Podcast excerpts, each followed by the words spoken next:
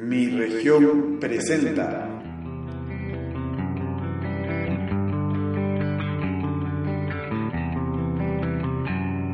Entrevistas. Hola, ¿qué tal? Bienvenidos a este podcast de Mi región. Esta vez con una entrevista. Nuestro eh, entrevistado es el catedrático colombiano Jaime Flores Mesa, quien desde hace algunos años, que me parece que son dos años, reside aquí en nuestra ciudad, en la ciudad de Loja eh, donde ha colaborado en la Facultad de Comunicación Social como docente. Pero Jaime además es un prolífico escritor y, e investigador de las áreas sociales. Ya le damos la bienvenida y el saludo a este espacio, Jaime. Bienvenido. Bueno, muchas gracias, Pedro. ¿Qué tal? Eh, sí, como decías, eh, yo llevo viviendo, bueno, en realidad en, en, Loja 15 meses, ¿no? Pero en Ecuador eh, sí que llevo más tiempo, ¿no? más de tres años ya residiendo, eh, en, pues primero en Quito, donde realicé una, una, maestría en estudios culturales y visuales en la Universidad Andina Simón Bolívar. Eh, yo vine inicialmente a Ecuador por eso, ¿no? porque me interesó mucho la, universidad, el país, este programa de maestría también, y así fue como empecé a quedarme primero digamos, eh, me mantenía entre Colombia y Ecuador hasta que ya hace dos años, ya pues eh, me quedé por acá y vine a Loja porque mm, se presentó una, una coyuntura, eh, una oportunidad de, venir a, a, laborar en la carrera de comunicación social de, de, la Universidad Nacional de Loja y ahí estoy desde hace 15 meses, ¿no? Y pues eh, hace poco, el, 28 de, julio, eh, presenté un libro que es una, una, investigación que realicé en Quito sobre un grupo de teatro. Eh, es decir, es un estudio de caso, pero, pero no solamente me limito a hablar de, ese grupo de teatro que es La Espada de Madera, sino que hago un análisis de lo que es el, el lo andino, el mundo andino y también eh, lo mestizo y lo barroco, porque estos son tres elementos muy importantes en, nuestras culturas, ¿no? Eh, eh, en un país como Ecuador, por ejemplo, me parece que estos elementos están muy, muy presentes en, las culturas, ¿no? y eso tú lo puedes encontrar en, el arte, obviamente en las prácticas sociales, ¿no? Entonces me llamó mucho la atención el trabajo de, este grupo quiteño que eh, tiene una trayectoria de 26 años, porque ellos ah, eh, tienen una forma particular de, hablar de lo ecuatoriano. Y entonces, por eso yo, yo decidí titular mi trabajo La representación del sujeto andino ecuatoriano en el grupo de teatro La Espada de Madera.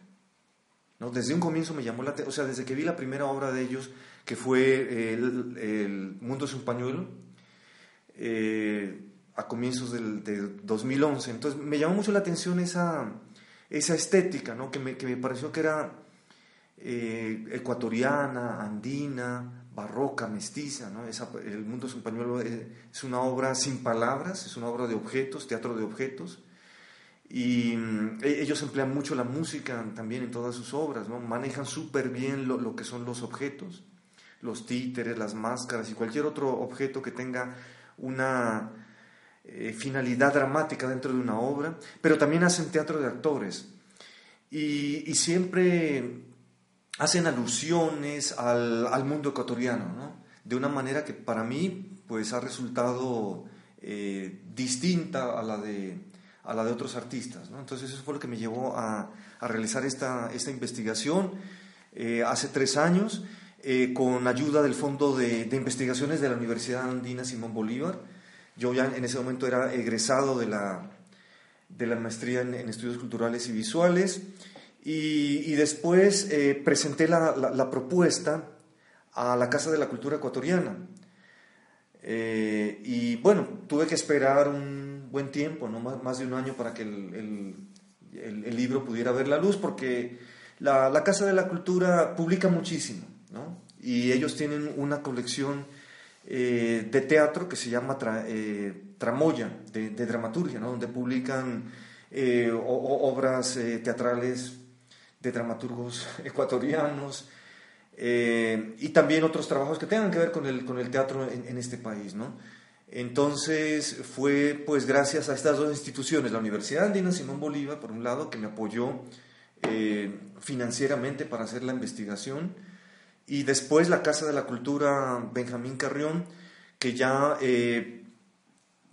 apoyó, eh, subvencionó eh, la, publicación del, libro.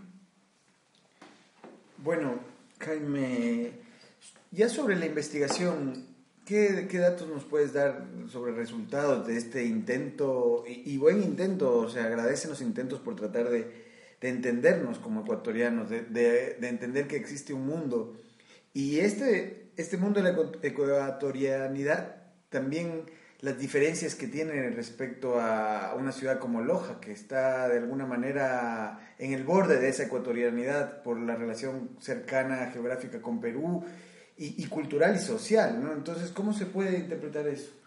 Mira, hay, hay una autora, eh, digamos, dentro de los estudios culturales, que habla de una categoría que es las, las zonas de contacto, ¿no? que tiene que ver con lo que acabas de decir. O sea, esas ciudades que están eh, como en los, en los límites entre, entre distintas regiones, como es el caso de, Loja, ¿no es cierto? Que está cerca de la Amazonía, eh, está pues relativamente cerca de una ciudad como Cuenca, eh, limita con otras provincias como el Oro, ¿no es cierto? Entonces hay, hay, hay, otras influencias y como decías bien, eh, cerca del Ecuador, más o menos eh, cerca de la, de la, frontera, perdón, con Perú.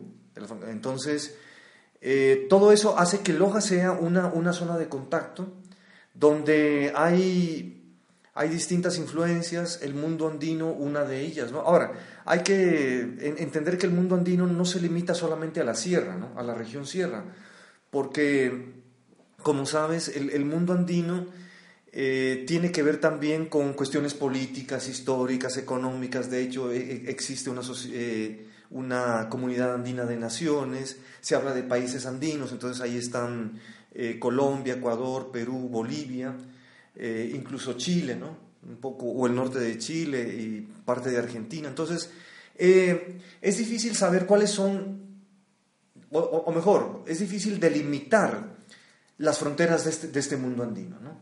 porque eh, abarca eh, todos estos países y, no está aislado, o sea, está en contacto con la Amazonía, está en contacto con la, con la, con la costa, ¿verdad? Por ejemplo, en, el caso ecuatoriano. Y, en Ecuador, eh, es más, digamos, la, la, costa está y la Amazonía están más cerca, ¿no? Entonces, todo ese entrecruzamiento de, de, pueblos, de culturas, de, pues hace que que esto sea una zona de contacto, ¿no?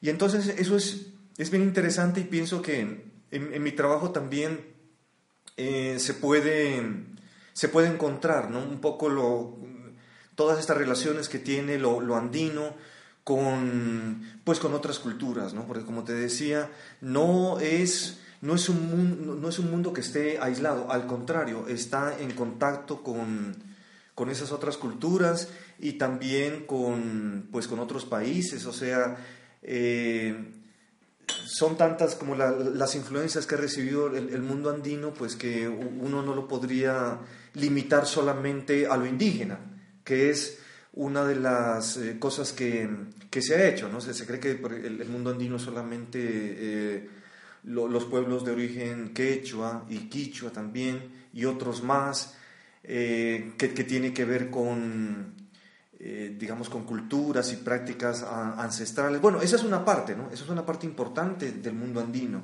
Eh, a, nivel, a, nivel musical, a nivel étnico, a nivel histórico, a nivel lingüístico, bueno, eh, pero no, no es solamente eso, ¿no?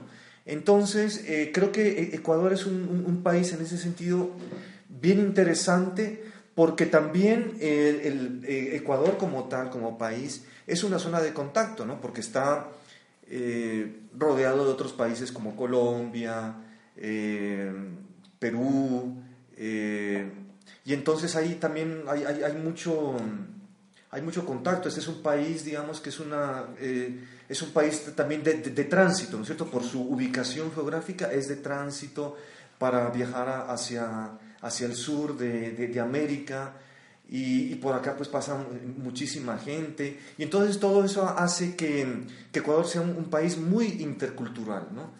Y mmm, también por eso yo, yo he, llamado eh, mi trabajo de esa manera, ¿no? la representación del sujeto andino, pero en, entendiendo como sujeto andino lo, que, lo que decía, ¿no? que no es solamente un, un sujeto social eh, que, que, tiene una, una, unas características propias de la, de, la sierra, por ejemplo, ¿no? sino que es, eh, de alguna manera puede sintetizar un poco el, el ser ecuatoriano. ¿no? Y creo que en el trabajo de, de la espada de madera, pues eh, es interesante la, la, visión de, la ecuatorianidad, como decías, ¿no? Eh, siendo claro, un, digamos, el elemento más eh, fuerte, el, el, andino. ¿Piensas que se vive de diferente manera esa ecuatorianidad en una ciudad capital como Quito, donde tuviste una experiencia, que en una, que una ciudad de provincia, como es el caso de Loja? Sí, se vive de una forma diferente. O sea, hay unos elementos comunes, ¿no? Que tú los puedes encontrar a, veces a nivel eh, de la gastronomía un poco, ¿no? Eh, a, nivel de las... Eh, a nivel lingüístico, de, de, de las expresiones, de los sociolectos que se, que se emplean a nivel del paisaje, a nivel de la música, por ejemplo, aquí en Loja también el, el pasillo es, es, una música que, que, tiene muchísima acogida, ¿no? es eh, una música a la que se, le, que se ha cultivado muchísimo, ¿no? de hecho hay compositores, músicos lojanos que se han de, eh, destacado mucho en, en dentro de este género musical. Entonces, eso también lo encuentras en, en una ciudad como Quito o en, o en Cuenca, ¿no? Hay una serie de elementos que sí son comunes, pero sí hay, hay, hay otras formas distintas de, de, sentirlo andino. Loja por, por, su, por su ubicación, entonces eh, pienso yo que eh, lo andino se vive de, una forma distinta. Por ejemplo, acá, la fiesta del Inti Raimi no se celebra, ¿no es cierto? En cambio, en Quito y en otras eh, ciudades y provincias de Ecuador sí se celebra y es muy importante. ¿no? Acá en, en esta provincia, pues prácticamente es una, una, celebración que pasa desapercibida y hace otras cosas, ¿no? Eh, a, nivel de fiestas, eh, pues no, no, tienen, digamos, la, la importancia que, se les da en, en otras provincias de, de Ecuador o, o, sencillamente, digamos, se pasan por alto. Pero en cambio acá hay otras cosas que, que se celebran, ¿no? Si uno va a una, a una parroquia como Vilcabamba, por ejemplo, ¿no? Vilcabamba es, es muy andina en su paisaje, ¿no es cierto? Es un lugar que tiene toda una historia, toda una tradición, pues que se remonta al, al imperio inca, ¿no es cierto? Y, y más atrás tal vez. Eh, pero tú eh, eh, eh encuentras en Vilcabamba que no solamente viven lojanos y ecuatorianos, sino gente de, de, de, muchos países, ¿no? Entonces, eso tiene que ver con la interculturalidad. Eso influencia el mundo andino, ¿verdad? De tal manera que, que lo andino es algo muy contaminado. Y contrario a lo que se puede pensar, o sea, esa impureza, esa contaminación eh, a, mí me parece muy interesante, porque hoy en día ya no, es, muy difícil que tú encuentres culturas puras, digamos, ¿no? Porque todo está atravesado por la modernidad, como yo manifiesto en, en mi libro. Entonces las culturas indígenas ecuatorianas, por ejemplo, también, ¿no es cierto? Unas más que otras, pero es, es muy difícil eh, estar por fuera de la, de la modernidad y eso no hay que entenderlo como algo negativo, sino al contrario como un fenómeno intercultural propio de, de, nuestros tiempos. A ver, ¿crees que puede haber eh, también una relación sobre, con lo tradicionalmente considerado andino con un tema racial, con la raza indígena eh, autóctona de aquí? Y al, al haber eh, un componente mayor en, en, ciertas provincias, se nota más lo andino que lo que se nota aquí en Loja, en donde eh, únicamente con, con, ciertos ejemplos como los araguros, el resto, la población no es, muy, no es indígena, tiene ancestros europeos claramente por los rasgos físicos. Sí, acá, digamos, el mestizaje ha, ha sido distinto a otras eh, ciudades y provincias de Ecuador, como el, caso de Quito, por ejemplo, que fue donde yo realicé mi, trabajo de, campo en, su mayor parte. Es decir, en, en, Quito hay mucho más mestizaje, hay eh, una población de origen indígena eh, mucho mayor, ¿verdad? Además, Pichincha pues está cerca de otras provincias como Imbabura, donde el, el, componente indígena es, es muy alto, ¿no? El caso de los, de los otavalos, por ejemplo. Eh, entonces es distinto. Pero eh, eh, en cuanto a lo, a lo racial, acá es, el mestizaje fue distinto, hay una, una, mayor influencia, como decías, europea, ¿no es cierto? Es más, se habla también del, un poco del origen judaico de, de, muchos apellidos, ¿no es cierto? Entonces el proceso de mestizaje fue distinto y la verdad es que a nivel ya de culturas eh, ancestrales, indígenas, pues, como decías, eh, solamente está el caso de los, de los araguros, ¿no es cierto? Eh, pero igual el, mestizaje no solamente se, se, limita a lo racial, ¿no? Esa es una, una, parte del mestizaje, pero hay un, mestizaje que ya es el, el, cultural, ¿no es cierto? Que tiene que ver con, bueno, con todo lo que tú quieras, ¿no es cierto? Con, la, con fiestas, con tradiciones, con gastronomía, eh, con formas de, de ser y, estar y sentir un poco el, digamos, el, paso del tiempo, la vida, ¿no? Eh, entonces, en ese sentido, pues, eh, en Loja también, digamos, ese mestizaje cultural tiene unas características interesantes. Está, por ejemplo, el tema de la de la Virgen del Cisne, ¿no? esas peregrinaciones que, que se realizan. Eh, pero lo barroco, en cambio, pues no tiene mucho peso, ¿no es cierto? Digamos, a nivel, por ejemplo, de la, de la arquitectura. O sea, tú eso lo encuentras más en ciudades como Quito, como Cuenca, ¿no? Sobre todo Quito, ¿no? Quito es una ciudad muy barroca, el centro histórico es, es como la capital del barroco en, en Latinoamérica, ¿no? Pero lo barroco tampoco se limita eh, a, la arquitectura o, al arte, porque es, cierto que hay un arte y, un, barroco, ¿no es cierto?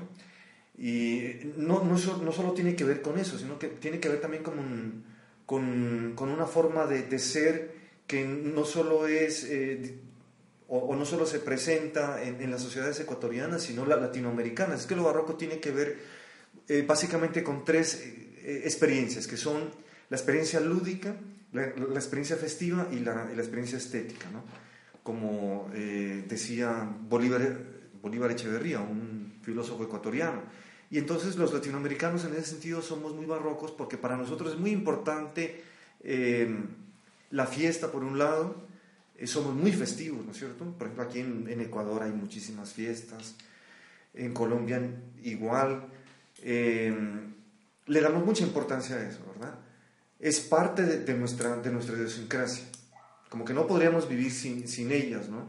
Y le dedicamos mucho tiempo a eso. Em, por otra parte, también a lo lúdico. Eh, o sea, el juego es muy importante. Eh, y también lo, lo, estético, ¿no? Y estas tres experiencias se, se juntan, ¿no? Entonces, de ahí eh, sale un, como un espíritu, una una forma de ser barroca, ¿no? Y, que es otro, eh, otro de los elementos que yo eh, analizo en mi libro y que encuentro en el trabajo de, este grupo de teatro, ¿no? Y, el otro, pues que ya eh, he mencionado, que es, que es, que, es, lo mestizo, ¿no? Entonces, creo que cuando estas, estas tres cosas se juntan, ¿no? Por un lado lo andino, por otro lado lo, lo mestizo. De hecho, pues eh, me parece que la categoría de, mestizaje tiene mucha validez aún en, América Latina, ¿no? Eh, de alguna manera se ha definido que nuestras culturas son, mestizas. Eh, digamos, así las personas tengan unas raíces muy europeas o muy occidentales. Sin embargo, el mestizaje no, les resulta ajeno. ¿no? Y entonces eso lo, lo encontramos en, en, la obra de, de, muchos escritores, que, por ejemplo, se me ocurre eh, mencionar a Eduardo Galeano. Eduardo Galeano es un escritor, era un escritor uruguayo, porque murió este año, de origen europeo, ¿no es cierto? Tenía unas raíces europeas. Sin embargo, su obra es muy mestiza, es muy, es muy latinoamericana y él entró en contacto con todas estas eh, culturas, ¿no? con, el mundo andino también, con lo barroco. Y, por lo tanto, eh, yo creo que nadie se puede em, escapar a, a, eso, a ese, a ese mestizaje cultural.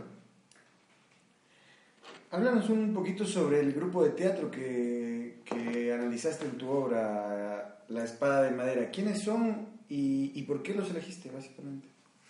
Bueno, La Espada de Madera es un grupo que fue fundado hace 26 años por eh, Patricio Estrella y Pepe Alvear. Eh, ellos, después de, fundar el grupo, eh, viajaron a Francia para continuar su formación teatral, estuvieron un buen tiempo por allá y regresaron a, Ecuador ya eh, a, comienzos de los años 90 y, ahí ya pues conformaron el, grupo como tal, pero por, por este elenco han, pasado eh, eh, distintos actores. ¿no? Eh, es un grupo que en este momento pues tiene un, digamos, una, un, bueno, siempre ha tenido una, una, reputación muy buena, ¿no? Porque es un grupo que eh, trabaja muy bien lo, lo, lo, que es el teatro de actores, ¿no? Y el teatro de objetos. O sea, ellos también son titiriteros y, manejan todos los objetos eh, dramáticos eh, dentro de, de, sus montajes de una manera impecable, ¿no?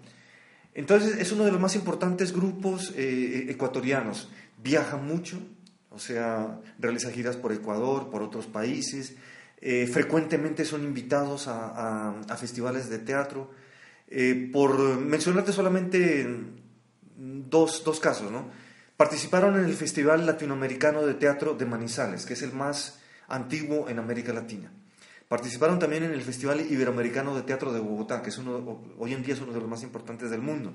Estuvieron también en China, eh, en un festival mundial de, de, de, de títeres. ¿no? Entonces, continuamente ellos están viajando, eh, es, eh, están realizando nuevos montajes. El último de ellos se llama El Silbato del Ciego. y pues es un grupo que además eh, construyó su sede propia en, en, una parroquia de Quito que se llama Zambisa y que ellos eh, la llamaron el Teatro del Pueblo y que por cierto la, construyeron en, poco tiempo y, les quedó muy bien. ¿no? Yo fui testigo de, del proceso de construcción de, ese teatro y es muy bonito porque está en, pues en, en una zona rural de Quito, o, sea, con unos pais, paisajes eh, muy lindos, ¿no? y ellos han, han vinculado a, la, a, esa comunidad de Zambisa como público, ¿no es cierto? Entonces realizan, eh, cuando están en, en, Quito, es decir, cuando no están viajando o, en otro, o, participando en festivales, entonces ellos realizan sus, sus temporadas ¿no? Con, de, distintas obras, eh, obras de repertorio, o si no, obras nuevas como el caso del, del Silbato del Ciego, que por cierto es una eh, versión libre de El Lazarillo de Tormes. Eh, entonces es, un grupo que, pues que además de eso ha trabajado mucho sobre obras de la literatura universal, como esto, ¿verdad? El Lazarillo de Tormes, haciendo una, una versión muy ecuatoriana, ¿no? donde siguen presentes estos elementos del mundo andino. Eh, también tienen una versión de, del Quijote, por ejemplo, eh, de algunas obras de, de García Lorca, ¿no? Pero también han trabajado sobre obras de autores ecuatorianos como Raúl Pérez Torres, eh, Solo cenizas hallarás, que es un, uh -huh. un, cuento de Pérez Torres que fue premiado, y de, de, de, Juan Montalvo, por ejemplo, el, el, Dictador, que era una obra que no se conocía en, en el país. ¿no? Entonces han trabajado sobre, lo, sobre autores nacionales, sobre autores universales y también tienen una, obras propias, ¿no? O sea, Patricio Estrella, que es el director del grupo, Eh, él también ha, ha, creado sus propias obras ¿no? para, eh, para el grupo, obras que, que, han tenido pues, un, impacto en, eh, en Ecuador, como Al pie de la campana, como Los pájaros de la memoria, como Los retablos del diablo suelto, que estas obras junto con Solo cenizas hallarás eh, son las que yo analizo en, en, mi libro. ¿no? Yo tomé esas cuatro obras eh, porque pues quería de todas formas eh, centrarme en algunas. ¿no? Podía haber escogido otras más, pero tenía que hacer un, recorte y, me parecía, bueno, y, me sigue pareciendo que son cuatro obras en las cuales tú puedes encontrar este sujeto andino ecuatoriano eh, en distintos contextos. ¿no? En el caso de Solo Cenizas Hallarás, es en un contexto universitario, urbano, te habla de, del Quito de los años 70, 80, ¿no? eh, cuando eh, era muy fuerte, por ejemplo, la, izquierda, ¿no? esa izquierda universitaria latinoamericana, eh, era, era, muy fuerte su presencia en las universidades, ¿no? Y, y también te, te, te, muestra lo que fue el choque eh, que se produjo cuando cayó el muro de Berlín en 1989 y, y de alguna manera, pues e, e, ese muro de Berlín, esa y que hacía parte de la cortina de hierro eh, comunista, era un referente para la izquierda internacional y por supuesto para la izquierda latinoamericana y de pronto eso se, se derrumbó y entonces ese referente tan importante eh, se acabó, digamos, para, para la izquierda latinoamericana. Y esta obra tiene mucho que ver con, con eso, ¿no? con lo intergeneracional, eh, pero está, muy, eh, está presente la música, o sea, es una obra muy musical, ¿no? que se cuenta a, a través de boleros, de pasillos, de canciones que marcaron una época en los años 70, ¿no? lo que se conoce como música social protesta. Bueno, entonces allí hay una, una visión desde ese punto de vista del mundo andino. Después está el caso del pie de la campana, que trata el tema de los desaparecidos. Por ejemplo, el caso de los hermanos Restrepo, que fueron desaparecidos durante el gobierno de Febres Cordero. Eh, pero también esta obra hace una indagación sobre, sobre la razón de ser del, del artista en general ¿no? y, del, y del actor en, en, particular. Y hay muchos elementos andinos, barrocos, eh, por supuesto mestizos en, en, esta obra, es bien interesante en, pues en ese sentido. ¿no? Después está el caso de los pájaros de la memoria, donde te, te muestra una visión de lo andino desde, mm, desde la trata de, de, de, personas, porque en Ecuador, como bien sabes, a comienzos de, la década anterior, eh, hubo una oleada de migración hacia Europa, hacia Estados Unidos, ¿no? Y entonces eh, la obra toma un hecho puntual que fue el hundimiento de un barco que llevaba a, más de 100 eh, personas con destino a Estados Unidos. ¿no? El barco tenía que llegar a, a, Guatemala y desde ahí los coyoteros iban a llevar a ese grupo de migrantes hacia Estados Unidos. ¿no? Pero resulta que ese, ese barco naufragó en aguas colombianas, era un barco que tenía capacidad para 20 personas. ¿no? Entonces, por exceso de de, de, de pasajeros, pues el, el, barco se partió en dos, eso ocurrió hace 10 años, y a partir de, ese, de esa noticia, de ese hecho histórico, el grupo eh, construyó esta obra, ¿no? Los pájaros de la memoria, eh, pero también para, para recrear la, la, la, fiesta andina, eh, porque hay un, digamos, hay un, un entierro simbólico de, de las víctimas de esa tragedia. ¿no? Y, es un homenaje pues, a, a, todos esos inmigrantes. ¿no? Eh, después está el caso de mm, Los retablos del diablo suelto, que es una obra que, con temática histórica. Se refiere al grito de independencia de, de 1809, ¿no? que eh, que, el del 10 de agosto. Eh, pero desde una, desde una visión crítica, ¿no es cierto? Entonces ellos toman algunos personajes históricos, como es el caso de Eugenio Espejo, eh, pero también personajes míticos como el Chusalongo, y es justamente el Chusalongo el que asume esa, esa postura crítica frente a esos hechos. ¿no? Entonces, como ves, eh, son distintas visiones de, de este mundo andino. ¿no? Ahora, el mundo andino, digamos, no, no se queda ahí, ¿no? El mundo andino es una cosa inagotable, ¿no? Pero pues yo tomé estos cuatro, estos cuatro casos, ¿no es cierto? Estas cuatro visiones de, de andino para, para analizar cómo se representa el sujeto andino ecuatoriano en, en el trabajo de este grupo. Jaime, eh, finalmente, ¿dónde puede encontrar la gente esta obra tuya que es de la colección Tramoya de Dramaturgia de la Casa de la Cultura Ecuatoriana? Bueno, aquí en Loja eh, pues a través mío, ¿no es cierto? No, no sé si puedo dar mi, número de celular para que se pongan en, contacto conmigo. correo electrónico tu celular? Y, mi correo electrónico, ¿no? Eh, el celular es 0995 34 38 04. Y mi correo electrónico es jaiflome eh, arroba gmail.com, ¿no? Jai, que es de Jaime, Flo de Flores y Me de Mesa, ¿no? Jaiflome arroba gmail.com. Por el momento, pues, eh, digamos directamente conmigo. Sé que el libro eh, también se está distribuyendo en Quito, en la Casa de la Cultura. Bueno, muchas gracias por este espacio, por compartir con nosotros. Eh, te dejamos un saludo grande y los mejores deseos para ti y, que se vengan nuevos hijos literarios. Bueno, muchas gracias, Pedro. Un abrazo y hasta siempre. Un placer. Fue una producción de miregión.es.